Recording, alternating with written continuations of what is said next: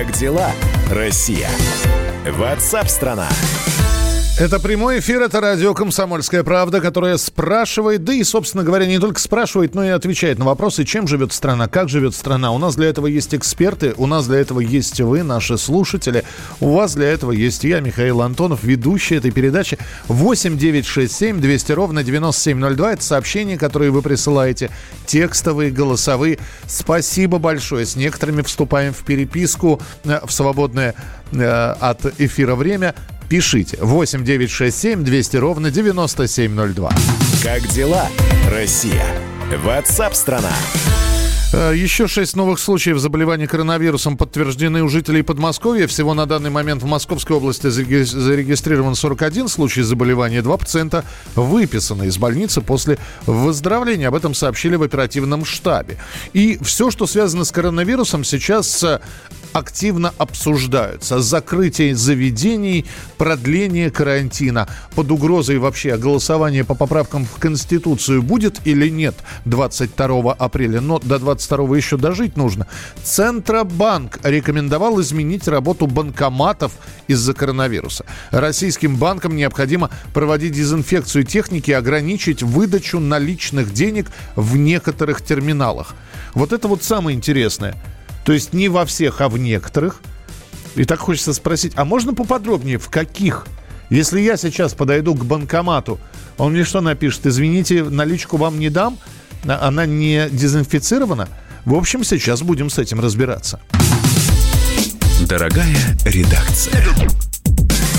На прямой связи с нами экономический обозреватель «Комсомольской правды» Евгений Беляков. Женя, привет. Да, да, привет, Миша. Жень, я понимаю, что большинство вообще от налички в последнее время отказались. Но не я. Поэтому, естественно... Ну, вы- зря. Но мне так удобнее. Вот, вот мне удобнее там часть денег на карте, а часть, чтобы она вот э, лежала и грела Зачем? Зачем? На картах можно получать кэшбэк, можно получать бонусы, можно хранить деньги Слушай, я у бабушек около метро покупаю книги. У них по карте не- оплата не проходит, к сожалению, пока. Можно на... Ну, ладно, да. Да, мо- мо- мо- можно что? Можно что, станцевать? И. Стих прочитать. Э, У меня вопрос. А Ограничение по снятию наличных, это каких банкоматов будет касаться? Э, Это будет касаться определенной суммы? Расскажи, что известно. Да, соответственно, у нас есть, э, ну, таких э, два э, вида банкоматов, да, по сути, то есть две больших категории банкоматов. Те, которые только выдают наличные, а те, которые, соответственно, могут и выдавать, и принимать наличные, да, то есть такие комбайны стоят. Вот, соответственно, э, э, в- во второй эм, категории банкоматов есть такая небольшая подкатегория банкоматы с функцией ресайклинга.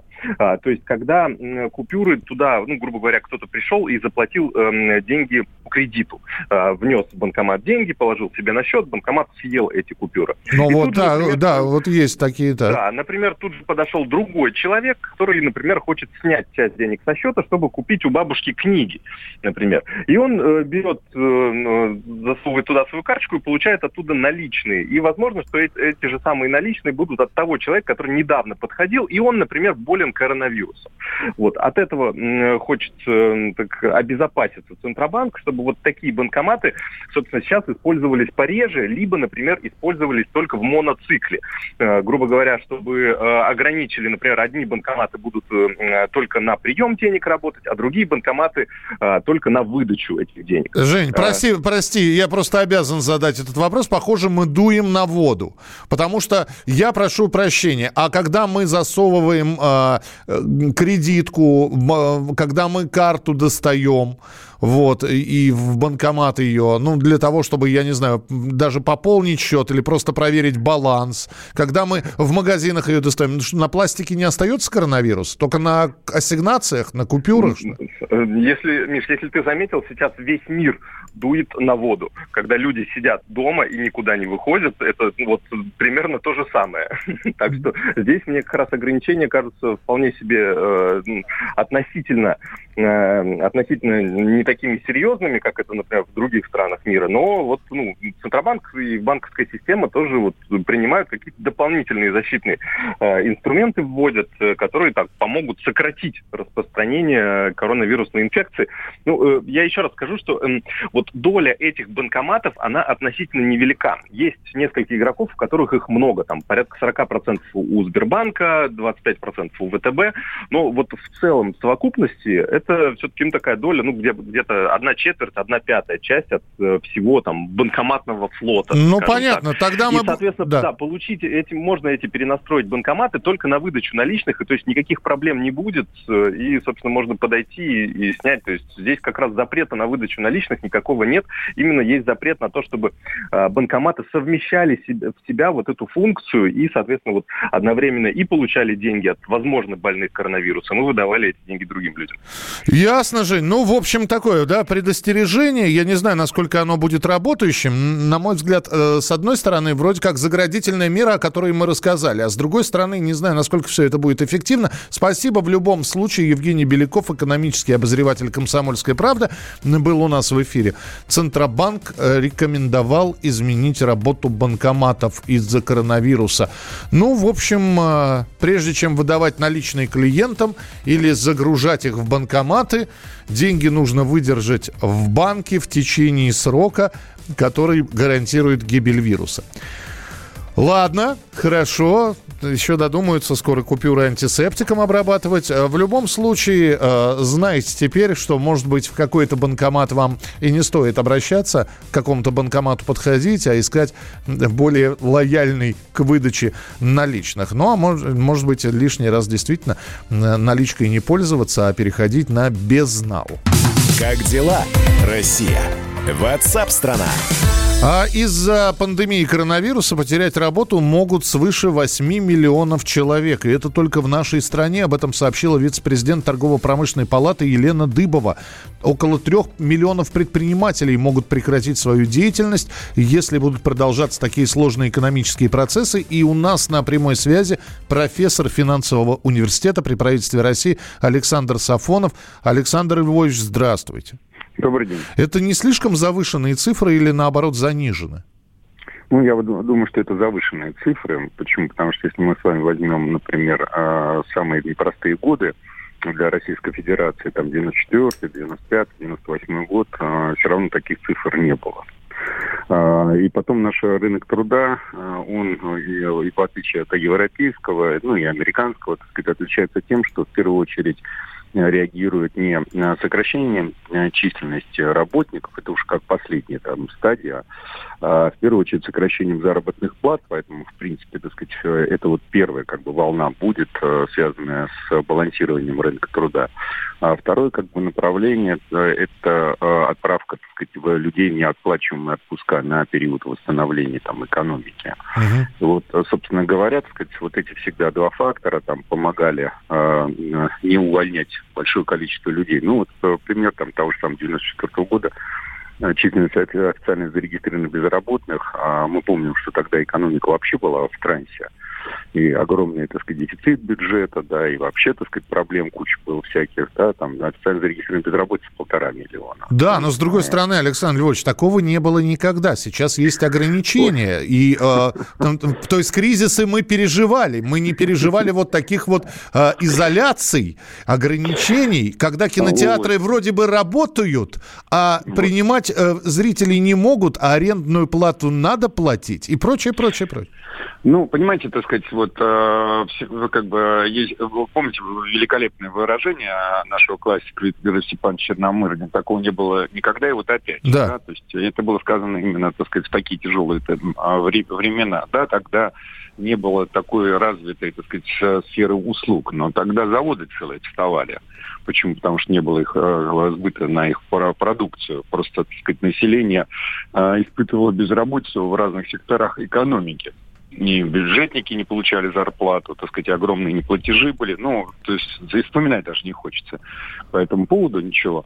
Но, тем не менее, еще раз подчеркну, так сказать, вот особенность нашего рынка труда, что он балансирует при помощи таких двух э, э, инструментов, да, где вот чего нет э, на Западе.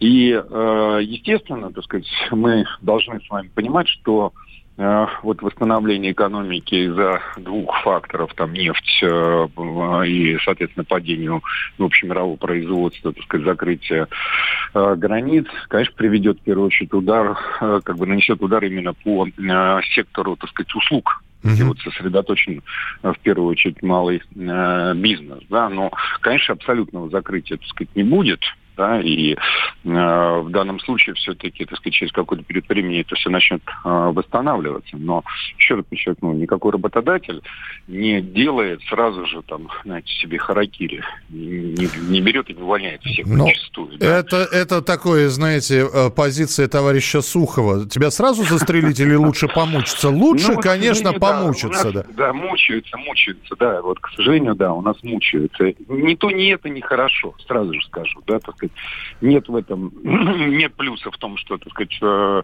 всех сразу выгнали, нет плюса в том, чтобы э, как бы оставили на работу, на зарплату не платят. Ну тогда, Поэтому, Александр Львович, да, угроза есть. Нам да, угроза есть, и надо этим заниматься. Нам остается наблюдать, во-первых, действительно по количеству безработных, как изменится цифра, и изменится ли цифра по количеству вакансий. Спасибо, что были у нас в эфире. Александр Сафонов, профессор финансового университета при правительстве Российской Федерации. Еще раз напомню, вице-президент торгово-промышленной палаты адвоката Елена Дыбова сообщила, что из-за пандемии коронавируса потерять работу могут больше 8 миллионов человек. Не хочется эту часть заканчивать на грустной новости, но, извините, так получилось. Но мы продолжим через минуту. Далеко не уходите. Это WhatsApp страна. Как живет страна? Как дела, Россия? WhatsApp страна. Георгий Бофт. Политолог, журналист – магистр Колумбийского университета, обладатель премии «Золотое перо России» и ведущий радио «Комсомольская правда». Авторскую программу Георгия Георгиевича «Бофт знает». Слушайте каждый четверг в 17.00 по московскому времени.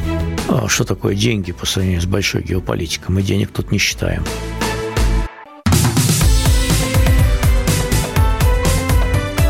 Как дела, Россия? Ватсап-страна! И мы продолжаем прямой эфир. Малый и средний бизнес пострадают от э, курса валют, от э, стоимости нефти и от пандемии коронавируса больше всего. Правда, в России могут временно отменить проверки для бизнеса. Маленькая такая шоколадочка для малого среднего бизнеса. Минэкономразвития направила в правительство проект распоряжения. Мораторий сохранится для крупного бизнеса до 1 мая, для среднего и малого до конца этого года, но сроки могут поменять, исходя из экономической ситуации и исходя из ситуации с развивающейся пандемией, если она будет развиваться. Внеплановые проверки сохранят только по разрешению прокуратуры, ну а пострадают э, очень многие, как уже говорили, говорилось, из-за того, что многие россияне перешли на удаленную работу, находятся на карантине, снизился, снизились услуги огромного количества магазинов, при этом не продуктовых, с продуктовыми все хорошо, обычных магазинов техники, одежды, сантехники, услуги такси, фитнес-клубы и прочее, прочее, прочее. Ну, а вот то, что мы говорили про безработных, а, есть еще одна очень и очень Интересная деталь. Большая часть россиян не готова рекомендовать своего работодателя. Как пишет агентство РИА Новости, только 39 процентов респондентов отметили, что они в той или иной мере удовлетворены своей работой, но работой и тире работодателем. Некоторые удовлетворены работой, но совершенно их не устраивает начальство, и они не готовы его рекомендовать. С нами на прямой связи президент портала SuperJob э, Алексей Захаров. Алексей, здравствуйте. Добрый день. А, это называется «другой работы нет, поэтому я ее работаю, а начальство люто не люблю». И не, ну, уж ну, советовать никому да. не буду. Да, ну не совсем так, э, поскольку э, опрос проводился нашими коллегами и не очень корректно. Э, это опрос людей, находящихся в поиске работы, то уволенный человек, конечно, не очень рекомендует своего работодателя в процессе работы. Ну, это да. Вот. Поэтому, на самом деле, число немножко другое. Но э, две основных причины, по которым действительно люди не рекомендуют э, свою компанию. Первая и основная, нам мало платят. Второе, наш начальник идиот. Третье, это два этих первых фактора вместе взятых. Все остальное не значимо. Слушайте, ведь раньше, когда человек устраивался на другую работу, он наоборот у работодателя брал... Раньше, когда не было интернета, были рекомендательные письма, рекомендации, да? Ну, они и сейчас есть. Они и сейчас есть. Вот. Э, и э, работодатель, в свою очередь, рекомендует работника, а вот работник не рекомендует э, работодателя. А может быть, это просто месть? Вот. Э, и, именно месть за, за как раз увольнение. Ну, знаете, на самом деле это нормально. Кто-то рекомендует, кто-то не рекомендует. Ну, то есть вот если э, создается критическая масса какая-то людей, которые рекомендуют компанию, и она не монополист у себя, ну, компания долго не живет. А если известно, что большое количество людей компанию рекомендует, то больше людей стремятся работать в этой компании. И вот на SuperJob тоже есть возможность людей оставлять отзывы об организациях. Там, где организация хорошие отзывы, им дешевле обходится процесс привлечения персонала. Там, где компании отзываются плохо, приходится в целом больше платить рынку за то, чтобы привлечь людей. То есть репутация да, я, я понимаю. Спасибо большое. Вы пропадаете куда-то. Это еще и проблема со связью. Алексей Захаров, президент портала Суперджоb, был у нас в эфире. У меня сейчас вопрос к вам. Знаете, не пишите длинных текстов. Мне просто интересно. Вот э, возьмите сейчас место работы, где вы находитесь. Ну, а те, кто находится сейчас э, в, в свободном полете, вспомните предыдущее место работы. И вот э, представьте, что к вам подходит друг и говорит, вот слушай, я хочу устроиться на той работе, где вот ты сейчас или где ты был когда-то. Рекомендуешь или нет? Будьте добры, плюсики или минусики просто поставьте, чтобы я знал. Плюсы это да, рекомендуете свою работу и готовы рекомендовать, и вас в принципе все устраивает. Минус ни в коем случае не рекомендую, вообще бегите от этой работы как от огня. 8 9 6 7 200 ровно 9702. 8 9 6 7 200 ровно 9702. Вот если спросить сейчас у слушающих в разных городах Российской Федерации программу WhatsApp страна, вы рекомендуете? Э, своего работодателя или нет свою работу. Плюсики и минусики 8 9 6 7 200 ровно 9702. Как дела, Россия? Ватсап-страна! Ну что же, из-за коронавируса страдают многие сферы. Из-за того, что многие россияне перешли на удаленную работу, находятся на карантине, спрос на услуги такси снизился. Э, снизилась э, выручка у таксистов. Сами таксисты крайне и крайне недовольны. И, конечно, они ждут клиента пожирнее. Конечно, им не очень хочется ехать на заказ в 100 рублей. Но вот здесь я напомню, что у нас координатор движения «Синие ведерки» Петр Шкуматов еще и в качестве эксперимента работает таксистом. А, один из а, последних постов, который он выложил в Фейсбуке, одно из последних сообщений, говорится о том, что при 12-часовом рабочем дне а, Петр не просто об этом рассказал, он выложил еще и скриншот, который он сделал, сколько он совершил поездок, сколько он находился в пути. И получилось, что за 12 часов работы чистая прибыль его, как водителя такси, составила чуть более одной тысячи рублей. То есть 12 часов работы таксистом. Он, э, причем были не, некоторые заказы, но они были минимальные. И вот за 12 часов работы он чистыми получил это без учета бензина, то есть бензин посчитан, аренда а, машины подсчитана, а вот чистыми на руки он получил там около 1300 рублей. Ну и, в общем, говорят, что еще и у таксопарков тоже кризис наступает, у таксистов. Э, кто-то предполагает, что будут люди массово увольняться. Мы обязательно на эту тему будем говорить. 8967 200 ровно 9702. 8967 200 ровно 9702. 9702. Так, что у нас с плюсами и минусами? Ни в, ни в коем случае. Плюсик, плюсик. Екатеринбург, непонятно. Э, а, все, Екатеринбург рекомендует. Работаю на, сине, на себя, пенять не на кого. Минусы, минусы пошли, минусы, минусы минусы, только плюсы. Но минусов больше, друзья. Вы подтверждаете таким образом статистику, что все-таки некоторые граждане не рекомендуют своих предыдущих или нынешних работодателей. Спасибо большое. Присылайте свои сообщения 8967 200 ровно 9702. 8967 200 ровно 9702.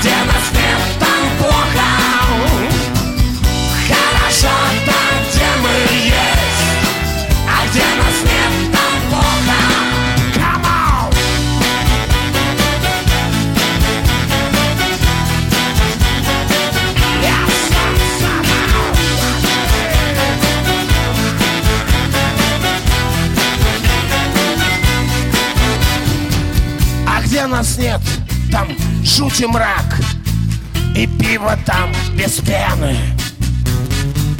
До двенадцати кабак И несут на стены.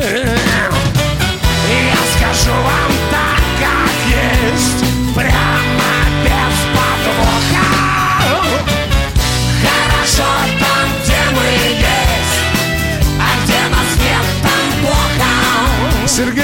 Шнуров опровергает э, знаменитую поговорку «Хорошо там, где нас нет», причем всем хорошо. Группировка «Ленинград» на радио «Комсомольская правда».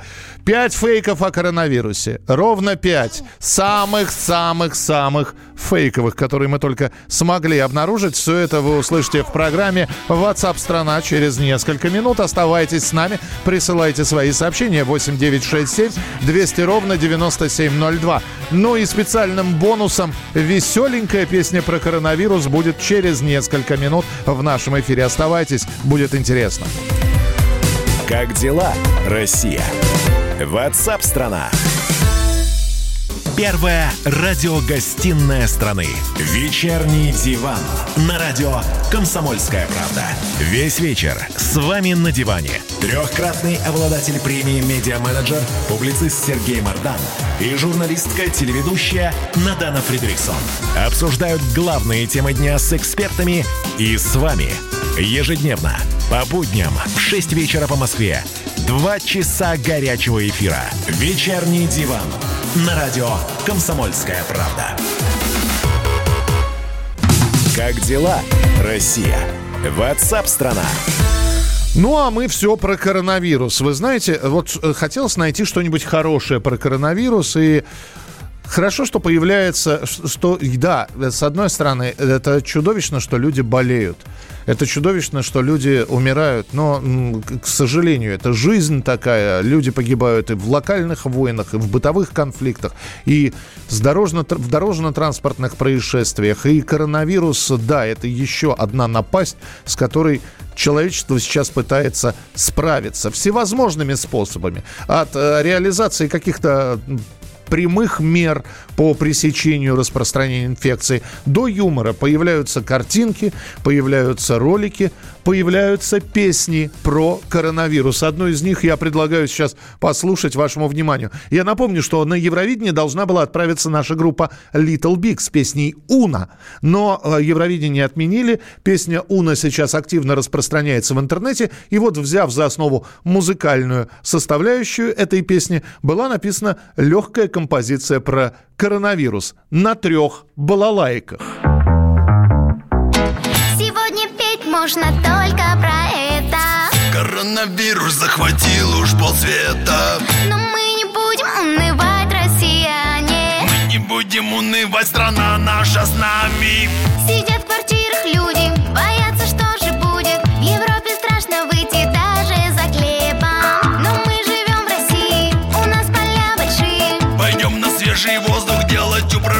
упражнения Уно, дос, квадро.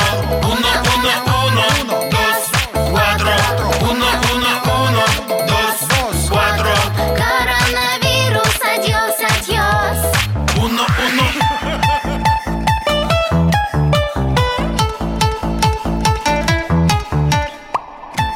А по-моему, симпатично получилась песня Coronavirus, adiós, «Коронавирус Адьос» называется эта композиция. Ну, вот такая коротенькая, да действительно сыграна на трех балалайках, ну и с небольшой компьютеризированной ритм секции.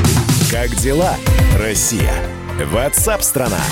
Ну и сейчас в нашей программе специальный сюжет под названием «Удаленка 19 века». Из-за коронавируса в мире 20% людей работают удаленно. Для многих это оказывается настоящим испытанием, но история знает примеры, когда великие поэты и писатели создавали свои лучшие произведения, сидя на карантине. При этом, обратите внимание, интернета, телевидения и компьютерных игр у них не было. Ну а тему продолжит мой коллега Дмитрий Белецкий. Солнце русской поэзии тоже одно время работал на удаленке и времени зря не терял. Речь идет о знаменитой Болдинской осени 1830 года, когда Пушкин, оказавшись на карантине из-за эпидемии холеры, написал несколько десятков новых стихов, элегий, рассказов, эпиграмм, комментариев, поэм, переводов и даже статей.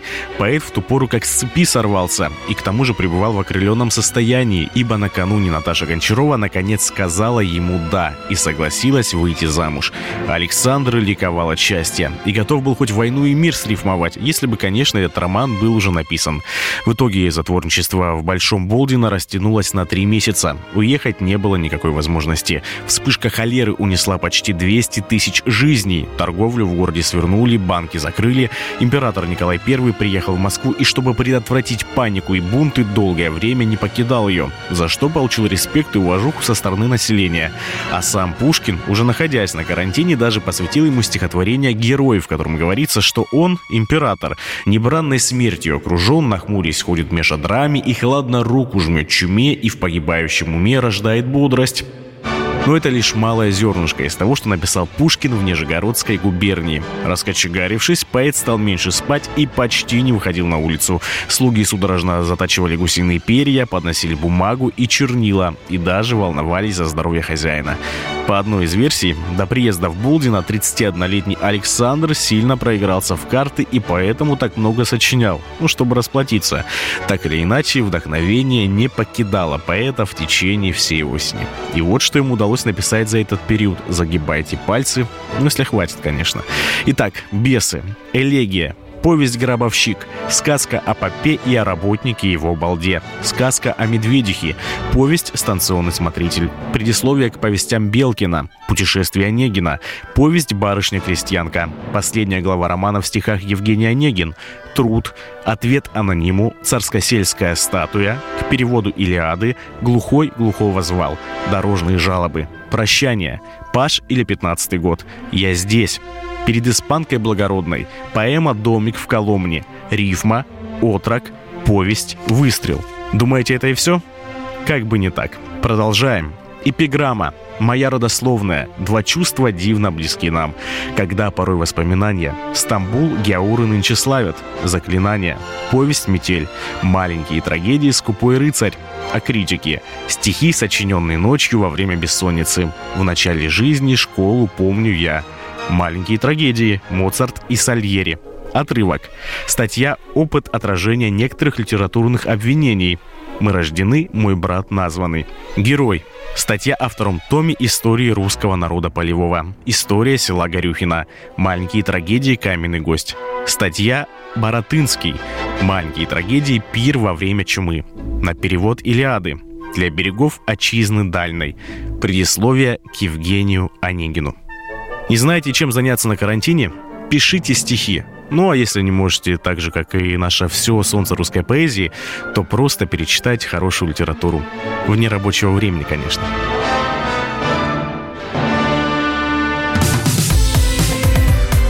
Как дела, Россия?